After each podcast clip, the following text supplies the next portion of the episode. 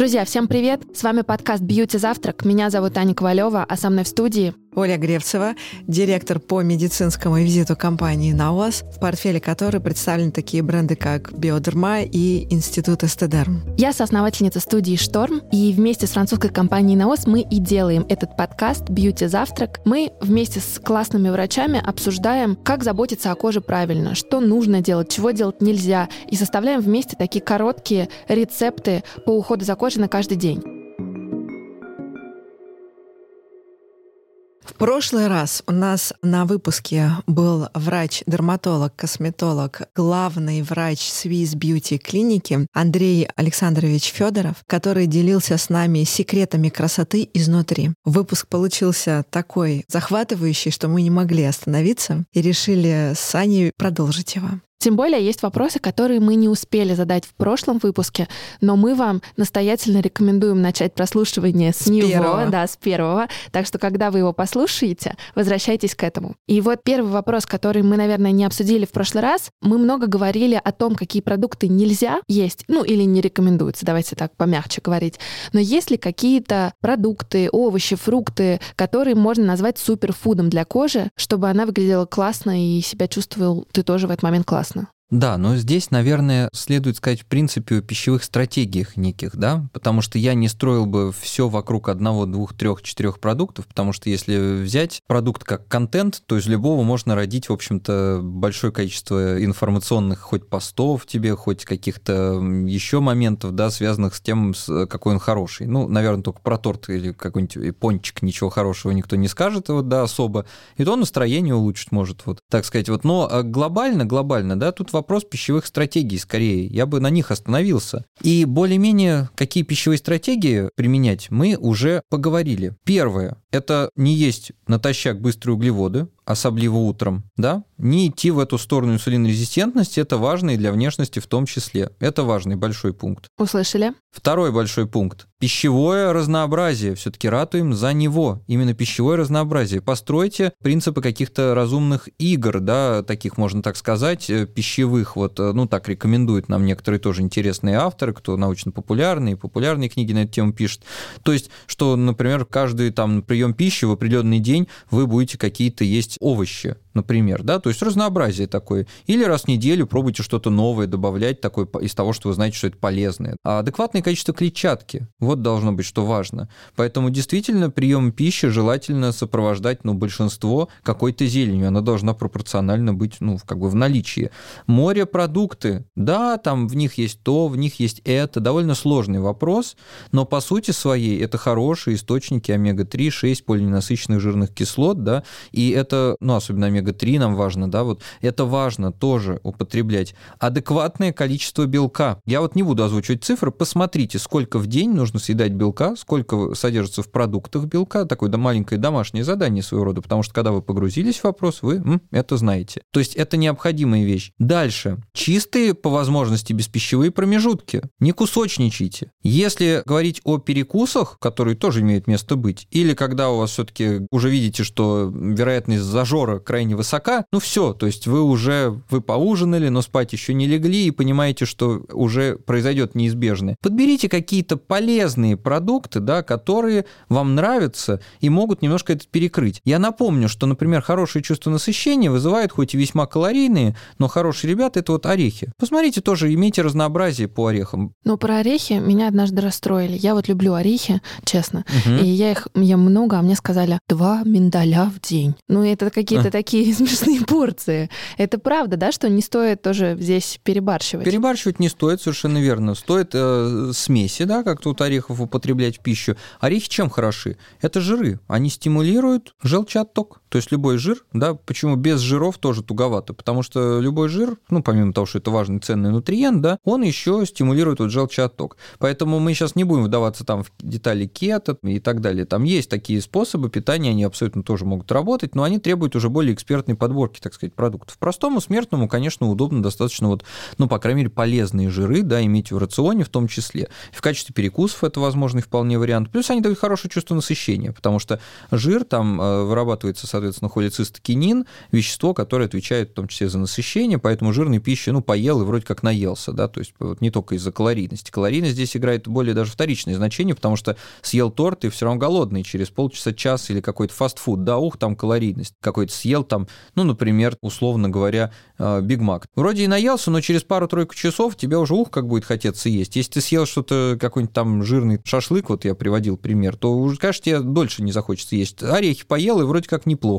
Тоже на несколько часов тебя отшибло напрочь, то есть об этом можно не думать. Поэтому вот это тоже важная мысль. Жиры полезные могут присутствовать абсолютно в рационе. Я бы, наверное, сосредоточился вот на этих принципах, потому что мы их нифига не выполняем. Мы видим, что огромное количество людей в исследованиях, а их немало проведено, не дополучают белка базово. То есть белок, что там, это субстрат строительный, из которого производится коллаген, который постоянно обновляется, это все поверхность кожи, это связочный аппарат, да, это сухожилие мышечное, это все про белок. Нам необходим белок в адекватных количествах. Вот посмотрите, сколько, вот посчитайте, вы потребляете белка, может быть, этот момент увеличите. Пищевое разнообразие, его мало, разнообразие нутриентов – это основа, поэтому постарайтесь поиграть в какие-то приятные для себя пищевые игры, открывать что-то новое каждую неделю, посмотреть, на чем вы остановитесь из удобного удобного, да, из доступного. И опять же, старайтесь э, делать какие-то, ну, может быть, э, чтобы прием пищи был поинтереснее. Вот как, как день, когда вы каждый прием пищи едите что-то, например, клетчатку. И, ну, новенькое, это сложно, это прям такое уже насыщенную надо иметь жизнь, ну, вот пищевую. Но хотя бы вот клетчатку каждый э, прием пищи вы принимаете.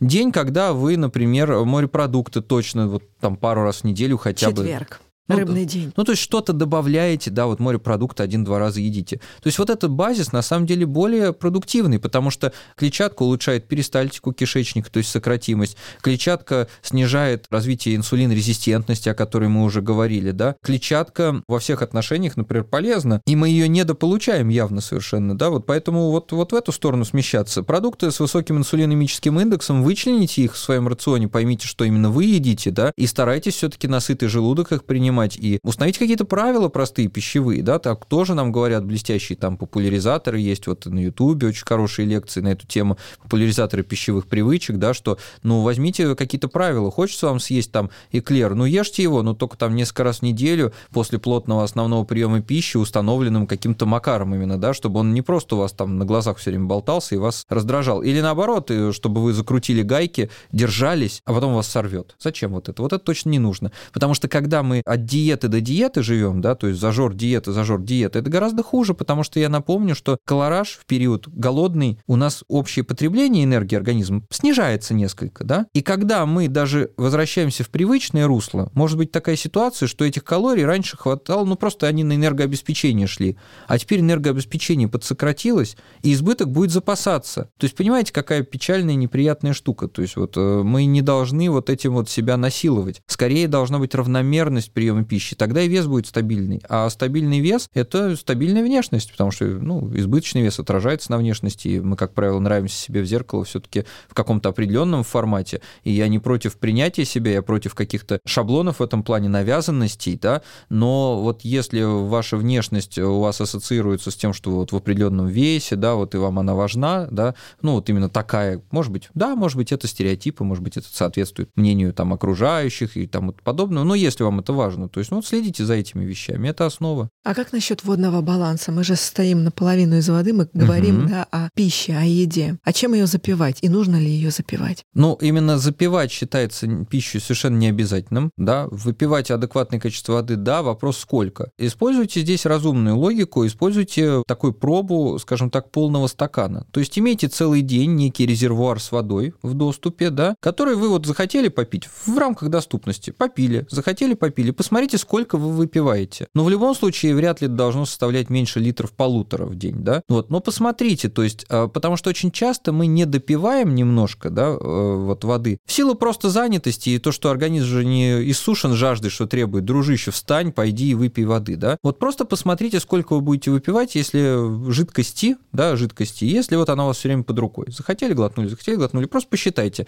Если это, конечно, там условно литр или меньше, ну, надо увеличить, конечно, форсировать, но не обязательно там в день 2 литра воды хлебать всем. То есть есть такие стратегии, они работают, увеличить, форсировать потребление жидкости, но для начала обретите баланс, придите к норме. То есть любые сложные пищевые стратегии, они требуют уже осознанности в исполнении, понимания, зачем вы это делаете, да, и какой-то теоретической базы. А вот, вот эти вещи, они простые. Начните с них. Есть какие-то пищевые добавки, которые неплохо было бы принимать для здоровой и красивой кожи? Есть, как ни странно. Я бы, наверное, их вычленил. Не то, что это вот прям устоявшееся мнение во всех там мировых сообществе и так далее. Но, на мой взгляд, да, есть, безусловно, варианты, которые вот э, вполне себе хороши будут в этом ключе. Первое. Это в свете того, что не хватает белка часто в пищу, пищевой коллаген. По нему много довольно вот вопросов всегда возникает, а усваивается он вообще, надо ли пить коллаген или может просто аминокислотами это заменить. То есть коллаген это белок, да, грубо говоря, вот. Он состоит из маленьких кирпичиков, это аминокислоты. Ну, то, что вот запомним этот момент.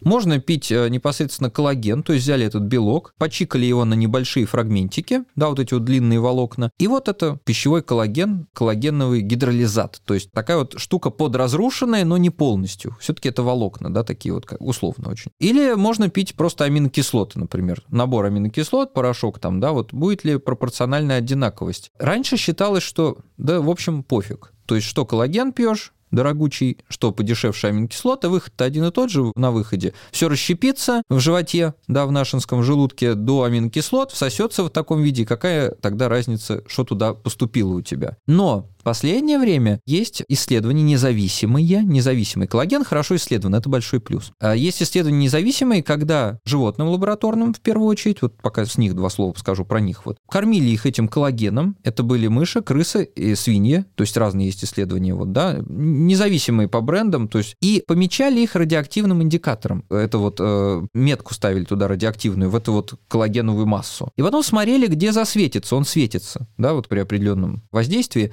Смотрели, где же он накапливается. И было выяснено, что пищевой коллаген достоверно накапливался в коже, в связочном аппарате, да, в том числе. То есть получается, что он адресно доставлялся туда, где и должен быть. Были сделаны выводы, что всасываются небольшие фрагментики коллагена. То есть не отдельные аминокислоты, а они не дорасщепляются. И организм говорит, хорошая штука, нафига мне его гнать в печень, там расщеплять на аминокислоты, когда уже готовый субстрат, давай-ка я его закину сразу в место. Кроме того, у людей независимые исследования показывали, что вот небольшие вот эти вот э, фрагментики, их концентрация в крови после приема пищевого коллагена, это тоже независимое исследование, достоверно повышалась. Большие есть выборки.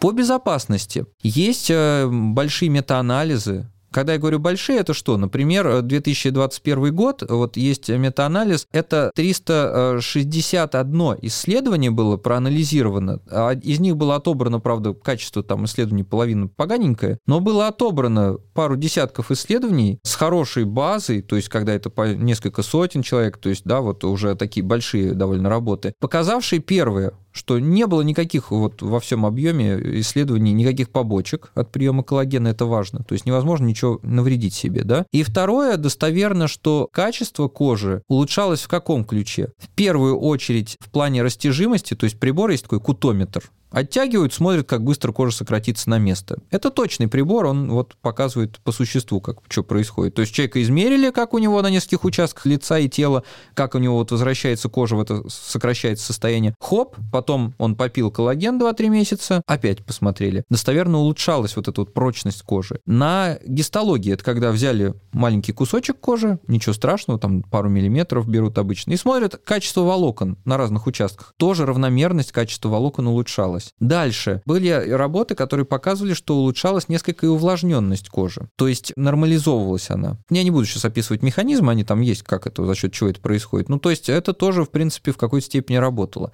Поэтому, несмотря на то, что ниша весьма коммерциализирована, и большая часть исследований на людях, она имеет, доминирующая часть, имеет, несмотря на то, что это двойные, слепые, плацебо-контролируемые исследования, ну, это такой высокий уровень доказательности, в общем, считается, да. И выборки есть хорошие, есть мультицентровые, когда в нескольких местах местах там людей там отбирали, да, вот так или иначе, они, да, коммерчески аффилированы обычно с какими-то компаниями, но тем не менее вот э, почти все эти исследования показывают, что да, улучшалось вот эти вот показатели, это раз. Два, точно совершенно не было никаких побочек, это важно, это два. И три, похоже, на независимых исследованиях нам это можно установить, что вот о которых я поговорил, да, перечислил, что все-таки он всасывается. Поэтому коллаген, учитывая фон э, недостаточного потребления белка общий, да, в европейской популяции, довольно выраженный момент, он точно неплох. Качество волос, ногтей может тоже улучшиться. Поэтому я бы пару раз в год, месяца по три, принимал бы коллаген пищевой совершенно спокойно, не прогадаете. Что еще? Витамин D, старый добрый витамин D, не забывайте про него. Был целый подкаст про него, да, вот так сказать. Сколько единиц? Ну, в зависимости, тут вообще данные сильно разнятся. Вот. Если э, ниже 40 у вас значение, да, вот, э, соответственно, считается, что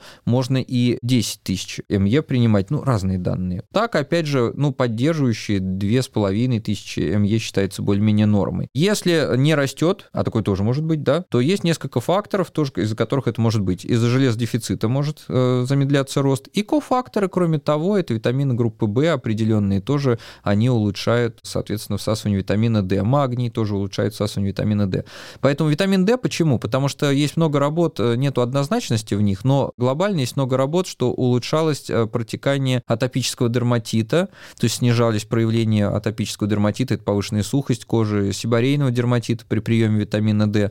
Витамин D принимает самое непосредственное участие в формировании как раз коллагенового волокна в том числе. То есть это наша кожа, связочный аппарат, опять же, это про витамин D. Поэтому, по сути, он э, классный антиоксидант. Вот все это вместе, если сопоставить, витамин D это второй большой э, дружище, который пандемичен по дефициту. Не то, что вы прям расцветете на глазах, но тем не менее. Потому что курьез, я вот буквально в двух словах скажу, то есть исследования тоже, исследования рознь надо читать. Например, я находил три исследования, которые показывали, что пищевой коллаген, возвращаясь к нему, да, улучшал качество визуальной кожи в плане целлюлита. Но когда читаешь, насколько, то есть да, улучшения были там. Улучшения порядка 7% составили у людей без избыточной массы тела, вот одно довольно крупное исследование. У тех, у кого была избыточная масса тела, это 3%. Ну, вы понимаете, что как бы, ну, улучшится, но на 7%, что вы там заметите, да? То есть надо смотреть, что за исследование, что как происходит. Но по витамину D исследование действительно исчерпывающее количество, которое говорит нам, что, похоже, нужная вещь. Не надо упиваться им, судя по всему, но вот дозировки, да, поддерживающие, отмониторить этот момент нужно. Это важная вещь. Витамин D, коллаген. Кстати, коллаген в каком виде? Коллагеновый гидролизат – это может быть либо порошок, либо жидкий коллаген. Здесь э, идут споры, кто лучше. Все сравнения, к сожалению, это одна компания, как правило, ну, что-то оплатила и сравнила с другими какими-то.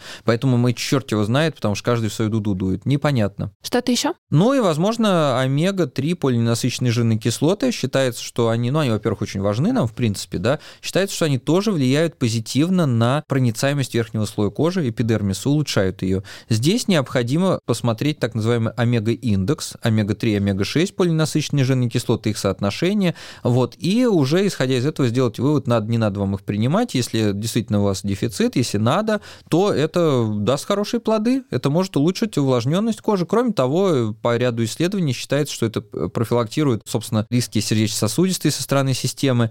Есть э, полемика на этот счет, полемика есть, да, но, тем не менее, в общем, это неплохая штука, и, судя по всему, у нас перекос в сторону омега-6, вот, жирных кислот, он явно доминирует у всех почти, поэтому нам действительно можно их как бы в пищу добавить. Ну, про добавки, наверное, понятно. Да. А что относительно наружных средств? Касательно наружных средств, я уже говорил там про увлажнение и прочие моменты, но это уже надо детально рассматривать, у кого какой тип кожи и так далее. Но то, что абсолютно точно показано всем, главный у нас фактор – это ультрафиолетовое облучение, которое вызывает старение на уровне верхнего слоя кожи эпидермиса и более глубокого слоя кожи дермы. Можно сказать, да где у нас там мы солнце видели? Ничего подобного, мы видим его довольно много на деле, да, и фактически около полугода мы подвергаемся довольно активной инсоляции. И, повторюсь, такое вот солнечное воздействие – это не только про взял и сгорел, потому что есть УВБ и УВА спектр солнечного излучения. УВБ, он не способен проникнуть через какой-то фильтр типа стекла, например, да, то есть мы не обгорим, глядя на улицу, как там жарко, через стекло.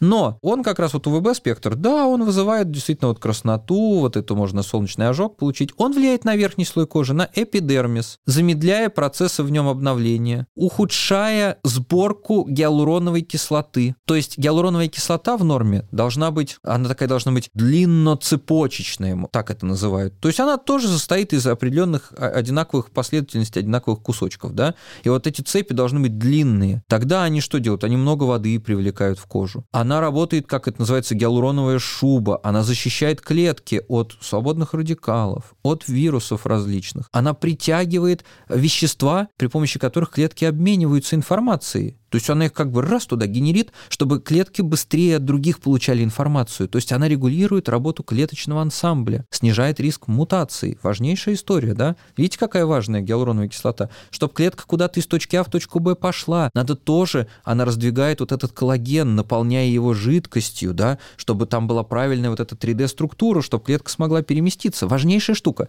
Короче, и под действием ультрафиолета у нас нарабатываются более коротенькие цепи гиалуроновой кислоты. Она плохо собирается собирается.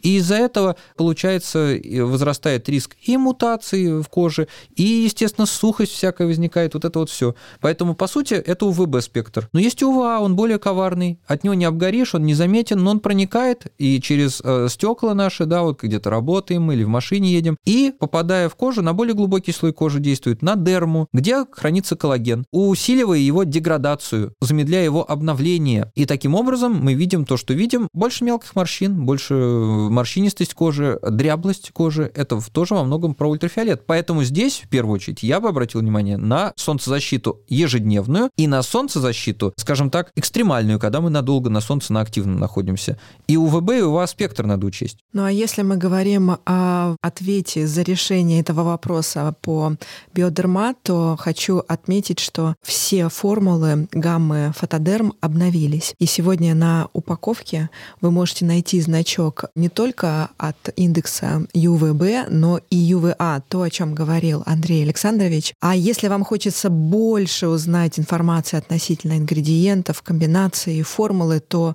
я рекомендую открыть телефон, навести на QR-код, который находится на упаковке средства, и попасть на некоммерческий сайт, который называется Ask Naos, где собрана вся информация относительно патентов, технологий и ингредиентов мы с вами максимально прозрачны относительно того, что вы наносите на свое лицо и тело. И когда мы говорим об уходе и заботе о коже, мы говорим о компании Наос. Ну, наверное, самое время сказать спасибо Андрею Александровичу. Спасибо вам. Это был очень полезный выпуск, и я уверена, многие наши слушатели и слушательницы скажут нам за него спасибо. Спасибо. Класс. Подписывайтесь на наш подкаст и слушайте выпуски каждую неделю. Оставляйте отзывы в приложении Apple Podcasts, чтобы помочь другим узнать про наше аудиошоу. Напоминаю, что наш подкаст доступен во всех подкаст-плеерах, и вы можете слушать его там, где удобно. До встречи в эфире, и не забывайте, что когда мы говорим о коже, забота прежде всего.